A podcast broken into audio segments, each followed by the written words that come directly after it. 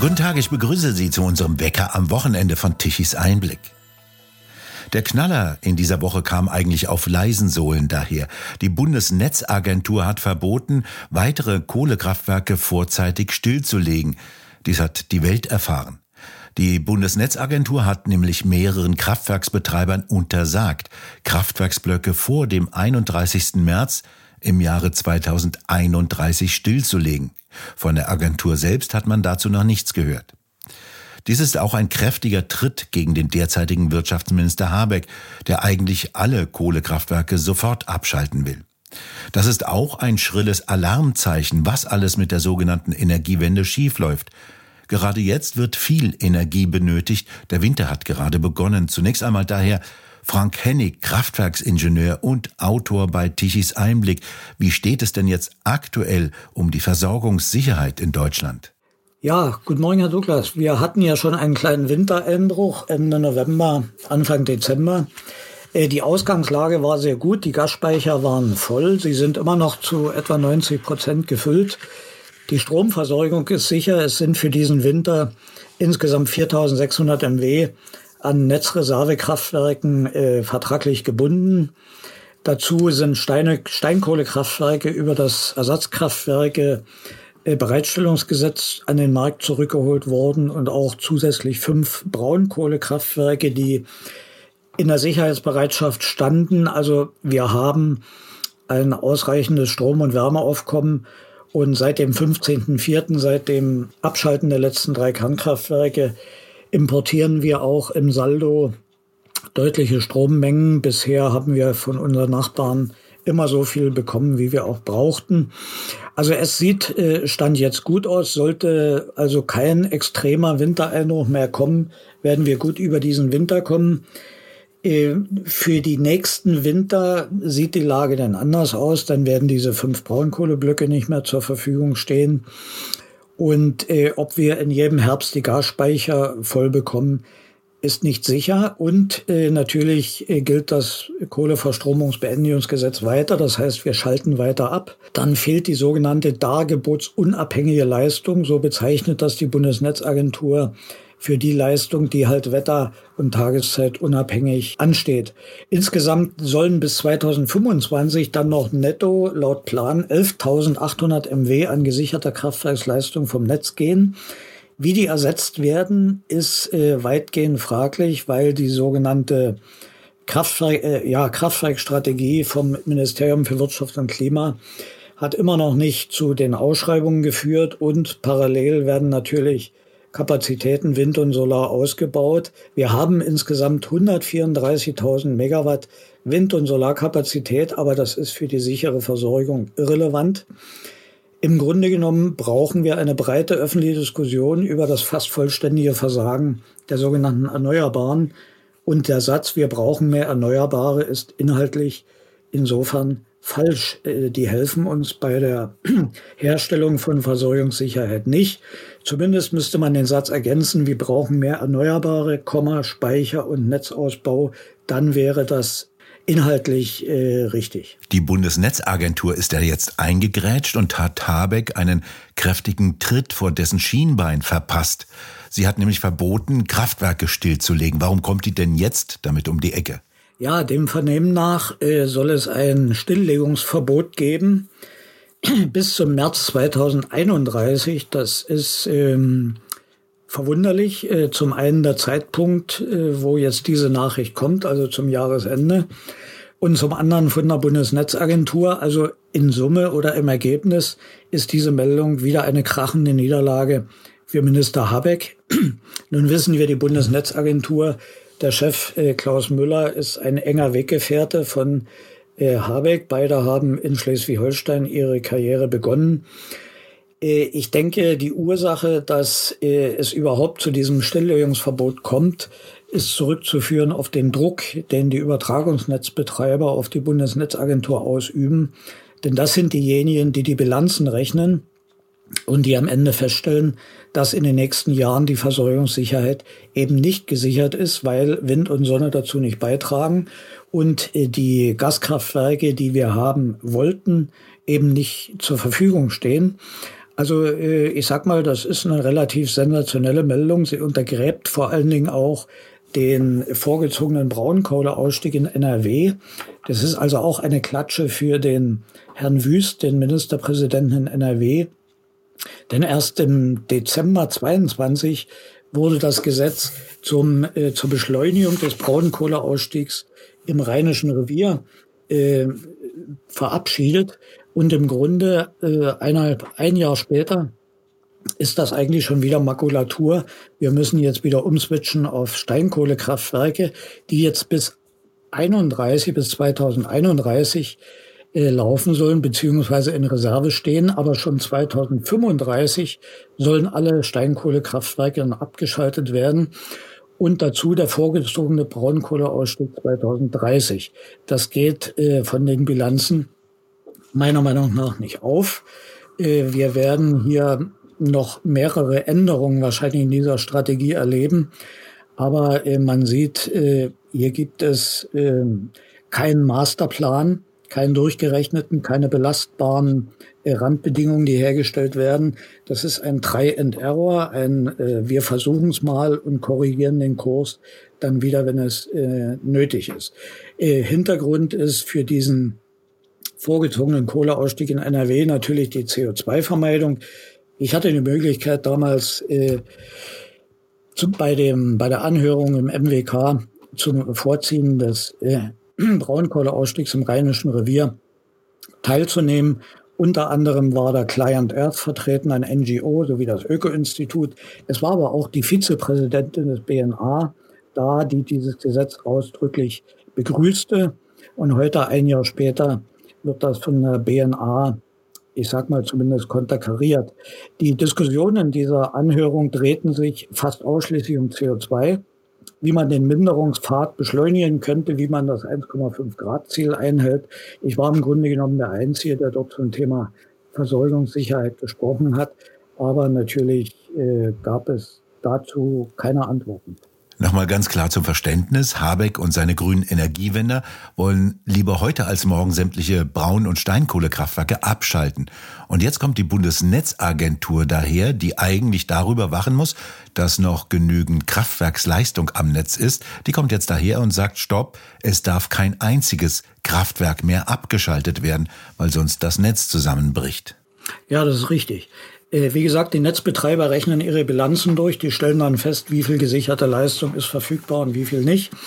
Und wir können uns erinnern, vor vielleicht noch fünf, sechs Jahren, immer wenn die Frage gestellt wurde, wer ersetzt denn die Leistung der Kernkraftwerke und der Kohlekraftwerke, gab es immer die Antwort, die lautete, wir werden ganz viel Erneuerbarer haben und dann werden wir noch hochmoderne Gaskraftwerke haben. Und es gab ja auch im Abschlussbericht der Kohlekommission, also KWSB hieß sie offiziell, Kommission für Wachstum, Strukturwandel und Beschäftigung, das sagt heute aber keiner mehr. Äh, Im Abschlussbericht dieser Kohlekommission im Januar 2019 fand sich schon der Hinweis, dass äh, eine Möglichkeit wäre, neue Gaskraftwerke zu bauen und mit der Ergänzung, man solle beachten, dass vom Beschluss bis zur Leistungswirksamkeit etwa fünf bis sieben Jahre vergehen. Das war im Januar 2019 und jetzt haben wir fast den Januar 24, also fünf Jahre haben zwei Bundesregierungen auf Deutsch gesagt gepennt und nichts getan in Richtung ähm, der Installation neuer Gaskraftwerke. 24 sollen jetzt endlich die Ausschreibungen dafür raus. Äh, wir wissen aber, dass das Probleme geben kann mit den beihilferechtlichen Regelungen der EU. Habeck sagt zwar, das sei ausgeräumt, aber warten wir mal ab. Und der zweite Punkt ist natürlich die Finanzierung. Von der SPD haben wir gehört, dass etwa 60 Milliarden erforderlich sein werden, um diese Bauten neuer Gaskraftwerke anzureizen, entweder in Form von Investitionszuschüssen oder in anderen Kapazitätsreservezahlungen oder ähnlichen. Diese 60 Milliarden sind jetzt natürlich nach dem großen Haushaltsdesaster erstmal nicht vorhanden. Die deutsche Politik ist zu jenen Änderungen bereit und wir erleben da immer wieder Überraschungen. Beispielsweise haben wir bisher immer auf dem grünen Wasserstoff bestanden. Heute ist die Bundesregierung dazu übergegangen, auch den sogenannten blauen Wasserstoff künftig akzeptieren zu wollen. Das ist der aus Erdgas hergestellte mit CO2-Abscheidungen.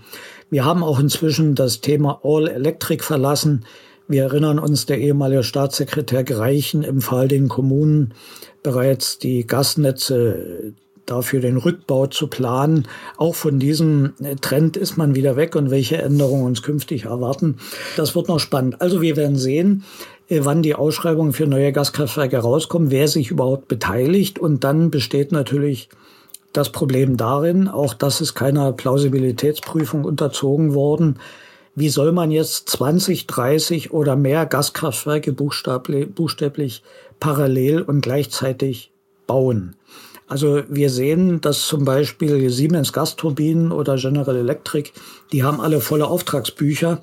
Und wenn jetzt äh, Firmen kommen, die in Deutschland bauen wollen und da sagen, ich brauche jetzt mal zeitnah sechs, acht oder zehn Gasturbinen, dann sagen die Hersteller natürlich, ja, bitte hinten anstellen. Dann kann man natürlich noch sagen, ich zahle einen besonderen Preis. Aber deswegen kann man die Turbinen zum Beispiel trotzdem nicht herzaubern und die anderen Komponenten der Gaskraftwerke, wie zum Beispiel Abhitzekessel, Rohrleitungen, Behälter und sowas, die müssen wir in großen Umfängen importieren. Wir haben in Deutschland de facto keine äh, Kraftwerksbauindustrie mehr. Wir stellen zwar noch Komponenten her, aber im Grunde genommen müssen wir die meisten Leistungen im Ausland einkaufen. Und das alles für mehrere Kraftwerke gleichzeitig zu tun, das ist eine Wunschvorstellung, die aber so sich äh, nicht erfüllen wird. Völlig ungewiss ist ja auch, woher die erheblichen Mengen an Erdgas kommen sollen. Ein Teil sicherlich aus den LNG-Lieferungen, zum Beispiel aus Amerika, aber da ist ja nur klar, dass das entsetzlich teuer ist. Ja, über diese äh, Mengenbilanzen hat noch niemand gesprochen. In den Diskussionen zieht man sich dann sofort äh, zurück und ruft nur noch Wasserstoff. Das sollen ja alles H2-ready äh, sein, wobei es noch heute heute noch keine Turbinen von der Stange dazu gibt, nur Versuchsmodelle. Also auch die sind noch nicht einfach am Markt zu beschaffen. Ja, und die Erdgasmengen, es besteht natürlich die Hoffnung, und das wäre wirklich die, die größte Freude im nächsten Jahr, wenn der Krieg in der Ukraine endet und wir danach auch wieder vernunftbasierte Handelsbeziehungen zu Russland herstellen und vielleicht auch wieder Gas zu günstigen Konditionen beziehen könnten. Das würde die Lage sehr stark entspannen. Wenn aber der Boykott aufrechterhalten wird, wir verlieren jetzt in äh, Holland in Groningen das größte kontinentale Gasfeld in Westeuropa. Das ist ausgefördert, das wird jetzt schließen. Und für das Jahr 2025 hat die Ukraine schon angekündigt, keine Transitgasmengen aus Russland mehr nach äh, Slowakei, Tschechien und Österreich durchzuleiten. Die haben im Wesentlichen keine anderen großen Lieferanten. Die müssten also über das westeuropäische Netz dann mit versorgt werden. Und unser Wirtschaftsminister hat diesbezüglich schon geäußert, dass wir unser Nachbar natürlich helfen müssten und dann gegebenenfalls auch unsere eigene Industrie äh, herunterfahren. Also die Lage, was die Gasmengen betrifft, ist völlig ungeklärt. Aber noch haben wir ja noch nicht mal die Kraftwerke dazu. Und der Gasbedarf sinkt, weil die Industrie nach und nach bei uns die Produktion runterfährt und Teile davon wandern ab oder schließen oder sind insolvent. Also wir haben am Primärenergieverbrauch in 2023 einen Abfall von acht Prozent. Und der rührt nicht her von Produktivitätszusatz oder besonderer äh, Sparsamkeit, sondern es ist einfach eine zurückgehende Produktion. Damit geht aber auch die Wertschöpfung zurück, die Steuerzahlungen, also die Wertschöpfung im Land. Natürlich können wir auch, was wir brauchen, importieren, aber wovon bezahlen wir das denn, wenn unsere eigene Wertschöpfung äh, nicht mehr in dem Maße stattfinden wird? Das bedeutet, die hohen Energiepreise zwingen die Industrie zum Aufgeben, Abstellen und Auswandern. Ja, das sagen die äh, Unternehmen auch relativ unverblümt. Das wird natürlich immer auch in Kombination gesehen mit der ausufernden Bürokratie. Äh, die Versprechungen, die da immer wieder gemacht werden, man wolle Bürokratie zurückfahren, äh, das ist völlig substanzlos. Man muss sich nur äh, einige neue Gesetze mal im Originaltext zu Gemüte führen, nehmen wir das Energieeffizienzgesetz, was im Grunde genommen nichts anderes ist als ein Gesetz zur Deckelung oder zur Reduzierung des Verbrauchs bis 2030. Da ist so viel von Zwischenberichten und Meldeauflagen die Rede. Also äh, ein Mittelständler, der überlegt sicherlich zuerst, ob er nicht äh, seinen Betrieb ganz aufgibt, bevor er noch drei Leute einstellt, die für ihn die Bürokratie machen. Das ist unsäglich. Das ist nur, äh, ich sag mal, für die Tribüne diese Ansage Bürokratieabbau. Jedes neue Gesetz äh, ist bürokratischer als der Vorgänger. Und äh, anstelle alte Gesetze abzuschaffen, werden immer wieder neue zur Korrektur draufgesetzt. Ob wir das EEG nehmen oder das ENWG, also das Energiewirtschaftsgesetz, die werden immer komplizierter. Es kennen sich nur noch Spezialisten aus. Ähm, also wie gesagt, das ist ein weiterer Grund dafür, dass sich Wirtschaft und Industrie von uns zurückziehen. Andere Länder äh, rollen ihren äh, Investoren äh, die Teppiche aus. Und wir vergraulen unsere eigenen Firmen und kaufen dann mit sehr, sehr viel Geld Investoren wie Intel in Magdeburg für 10 Milliarden, TMSC in Dresden für 5 Milliarden, Northvolt in Schleswig-Holstein für eine Milliarde. Ja, und die kommen ja nicht, weil sie es in Deutschland so gut produziert, sondern weil sie das entsprechend gefördert kriegen. Und auch das Vorzeigeunternehmen Tesla in Grünheide. Äh, Elon Musk ist nicht gekommen, weil sich hier so prima zu produzieren lässt, sondern ganz einfach, weil er mit der Gewalt des Geldes ein Zeichen setzen wollte im Mutterland des Automobils, nämlich, dass er der King ist, was die E-Mobilität betrifft und das ist ihm ein Stück weit ganz gut gelungen. Hätte er billig und gut produzieren wollen, dann hätte er sicherlich andere Produktionsstätten in der Welt gewählt. Nun erstrecken sich ja Entscheidungen und Investitionen in die elektrische Infrastruktur über einen erheblichen Zeitraum. Nicht umsonst hat es über 120 Jahre gedauert, bis wir die Energieversorgung auf dem Stand haben, wie wir sie heute haben.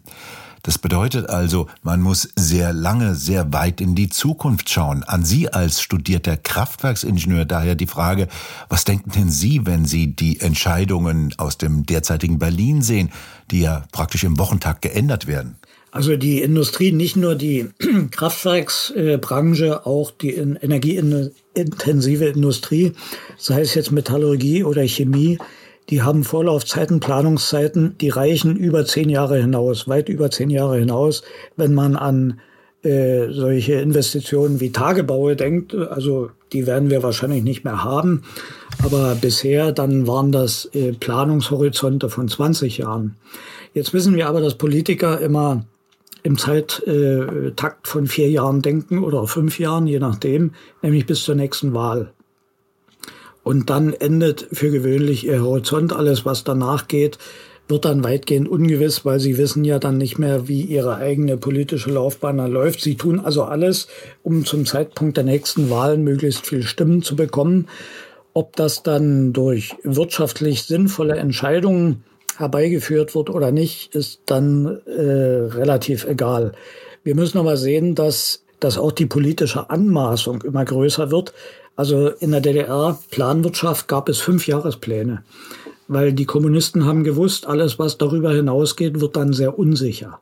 So, wir haben jetzt Gesetze, da stehen äh, zeitgenau Termine drin für die Abschaltung von Kraftwerken für die Jahre 2032, 35 und 38.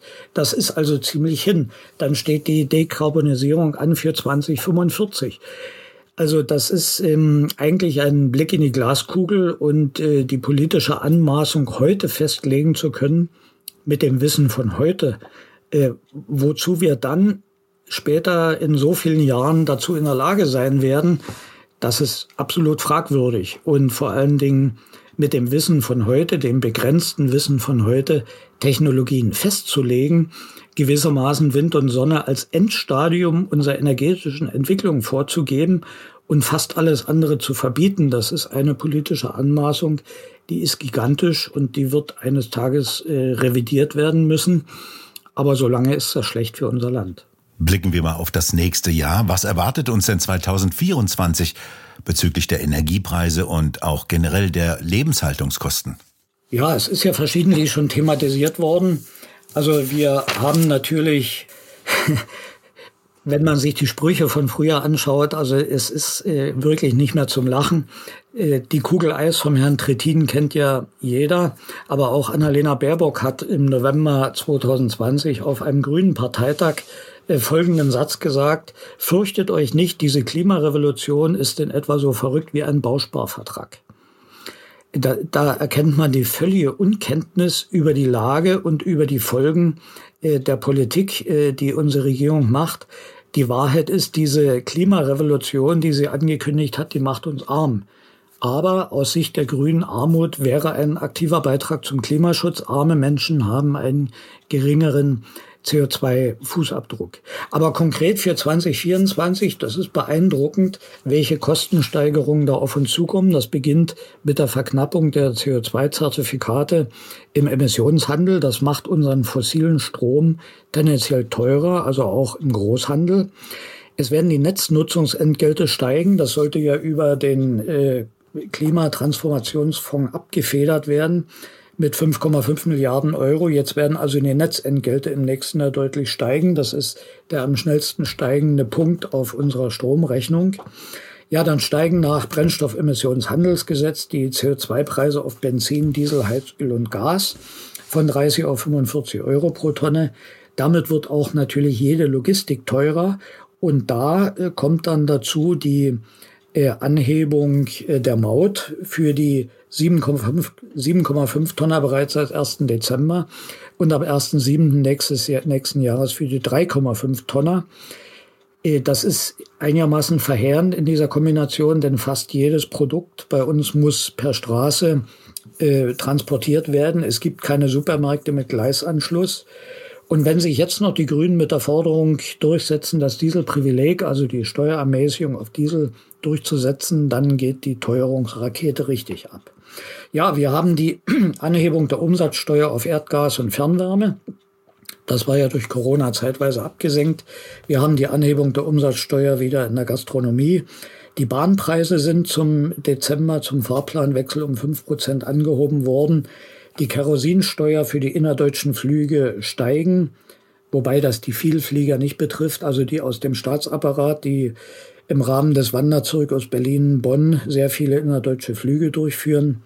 Ja, dann werden die Zusatzbeiträge der Krankenkassen in der Regel angehoben bei fast allen Kassen. Die Gebäudeversicherungsbeiträge werden steigen, weil die Bau- und Materialpreise steigen. Herr Habeck hat die Plastiksteuer angekündigt mit dem Hinweis, das könnten ja die Hersteller abfedern, dann brauchen die nicht so viel Gewinn machen. Also wieder ein Zungenschlag, der die unwahrscheinliche Wirtschaftskompetenz unseres Ministers äh, offenlegt. Ja, und bemerkenswert ist, dass der Staat zuweilen doppelt verdient oder mehr verdient. So ist die Stromsteuer beim Strompreis ja nochmal mit der Mehrwertsteuer belegt und auch die Energiesteuer, die frühere Mineralölsteuer an der Tankstelle, wird nochmal über die Mehrwertsteuer versteuert. Also mit jeder Preisanhebung äh, kassiert der Staat mehr über die Umsatzsteuer ein. Jeder einzelne Punkt für sich mag nicht so dramatisch sein, aber die Summe oder die ganze Breite der Preiserhöhung wird natürlich deutlich zum äh, die Belastung erhöhen und demgegenüber gibt es auch keine Entlastung. Also die Strom- und Gaspreisbremsen entfallen, entfallen ja und das Klimageld, von dem immer die Rede war, was auch im letzten Wahlkampf alle drei Ampelparteien unisono angekündigt haben, auch das gibt es nicht. Dann war die Rede von einer maximal möglichen Reduzierung der Stromsteuer. Auch das findet nicht statt. Eventuell in diesem sogenannten Industriestrompaket. Aber vermutlich hat sich das jetzt nach dem Spruch des Bundesverfassungsgerichts äh, auch erledigt. Ja, und dann gibt es je Änderungen. Die E-Mobilprämie ist weg. Das ähnelt der jähen Entscheidung von Anfang 22, als plötzlich die KfW 55 Förderung gestoppt wurde und damals jede Menge Bauherren in die Bredouille geraten sind. Man hat dann zwar nachträglich noch Anträge bearbeitet, aber das ist so ein Punkt, wo die Unberechenbarkeit unserer Regierung ähm, ja immer zuschlägt. Interessant, diese kleine Ergänzung möchte ich noch machen. Bei der medialen Darstellung dieses Haushaltsdesasters, was wir gerade erleben, da wird immer so getan, als trüge das Bundesverfassungsgericht jetzt die Schuld, weil der äh, Gerichtsentscheid habe dazu geführt. Nein, äh, Schuld an dieser Situation ist eine äh, Finanzpolitik der Bundesregierung, die gegen das Grundgesetz verstoßen hat. Das ist die Ursache und nicht das Bundesverfassungsgericht, auch nicht die CDU, die das zur Anzeige gebracht hat. Hier wird wieder gerufen, haltet den Dieb um hier abzulenken. Und die sogenannten Sparmaßnahmen, die die Bundesregierung verkündet hat, das sind keine Sparmaßnahmen, das sind fast alles Belastungsmaßnahmen äh, für die Bevölkerung. Insofern erwartet uns ein sehr teures 2024. Gigantische Einnahmen für den Staat also, so hoch wie fast nie. Warum bekommt er seine Ausgaben eigentlich nicht in den Griff? Ja, äh, der Staat braucht Geld. Und äh, ich glaube, das lässt sich umfassend gar nicht äh, beantworten, weil die Ausgaben sind so vielfältig. Ähm, wir wissen ja, dass äh, über unsere Entwicklungshilfeministerin, aber auch über andere Politiker, die durch die Welt reisen, also grundsätzlich, wenn unsere Politiker auf Reisen gehen, werfen sie äh, irgendwo Geld ab. Das muss man so sagen. Äh, Indien ist dabei mit, äh, ich glaube, in Summe 10 Milliarden über die nächsten Jahre. Die landen inzwischen auf dem Mond, also die setzen selbst andere äh, Prämissen als wir. Wir zahlen immer noch Entwicklungshilfe an China. Hier müsste inzwischen das Geld eigentlich fast andersrum fließen. Wir haben nach dem Klimagipfel in Kopenhagen haben wir an Südafrika 700 Millionen Euro gezahlt für die Dekarbonisierung.